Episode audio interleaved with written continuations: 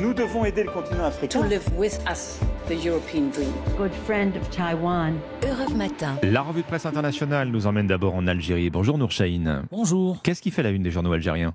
Eh bien, la photo d'Elisabeth Borne est en une de tous les journaux algériens. Les déclarations de la première ministre française font les gros titres, notamment en une de l'expression qui reprend cette phrase d'Elisabeth Borne Nous sommes déterminés à construire une relation renouvelée. La première ministre a d'ailleurs qualifié la cinquième session du comité intergouvernemental algéro-français de signe fort, une étape pour bâtir des coopérations plus denses entre les deux pays.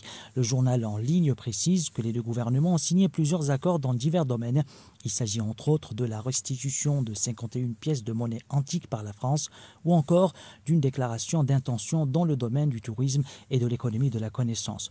Pour le soir d'Algérie, cette visite aura été fructueuse pour les deux pays, surtout que sur le plan pratique, la France demeure le premier investisseur hors hydrocarbures en Algérie, rappelle le quotidien. Nous sommes maintenant en Chine avec Sébastien Le Belzic. Sébastien, les gros titres de la presse chinoise ce matin alors la une de l'actualité, aujourd'hui en Chine, ce sont les déclarations d'Elon Musk hein, qui font couler beaucoup d'encre ici.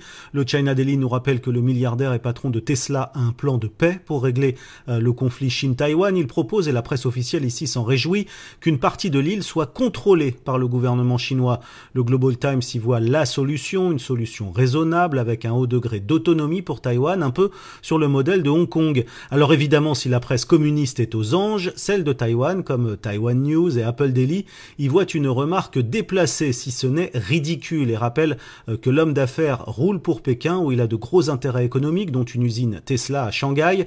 Il avait d'ailleurs proposé, rappelle Taipei Times, ce genre d'arrangement pour régler la guerre en Ukraine. Et nous voici enfin en Israël avec vous, Ariane Ménage. Qu'est-ce qui intéresse les journaux israéliens? À la une des journaux ici, des photos de plateformes d'extraction de gaz en Méditerranée, elles sont l'enjeu des négociations indirectes entre le Liban et Israël.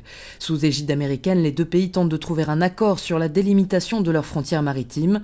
Cela, rappelle le Times of Israel, mettrait fin à un litige vieux de plusieurs décennies et ouvrirait la voie à l'exploitation d'une zone riche en gaz naturel, du gaz qui pourrait être à terme exporté vers l'Europe.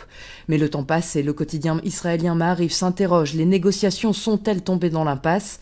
Le très populaire Yediot Aharonot nous apprend que Yair Lapid, Premier ministre israélien, a refusé les dernières modifications apportées au texte par Beyrouth.